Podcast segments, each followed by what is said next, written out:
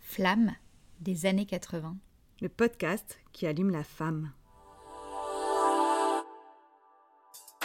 Aujourd'hui, c'est quoi l'amour Pour une flamme des années 80. En ce mois de février, on vous embarque tous les dimanches sous notre tente pour en parler.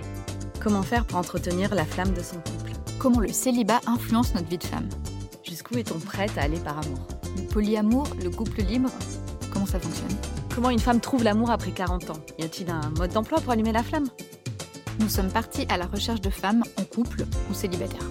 Nous avons interviewé des spécialistes de l'amour pour répondre à ces questions. Chacune de ces rencontres nous a montré une multitude de possibilités de vivre l'amour. À vous de choisir celle qui vous correspond le mieux, afin que la flamme qui est en chacune d'entre nous s'allume.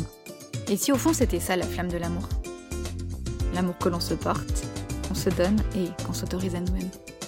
On a hâte d'allumer la flamme de l'amour avec vous et de vous présenter toutes ces femmes en espérant qu'elles seront de nouvelles sources d'inspiration. Prendre confiance en vous et qu'elles vous aideront à répondre à vos interrogations sur l'amour.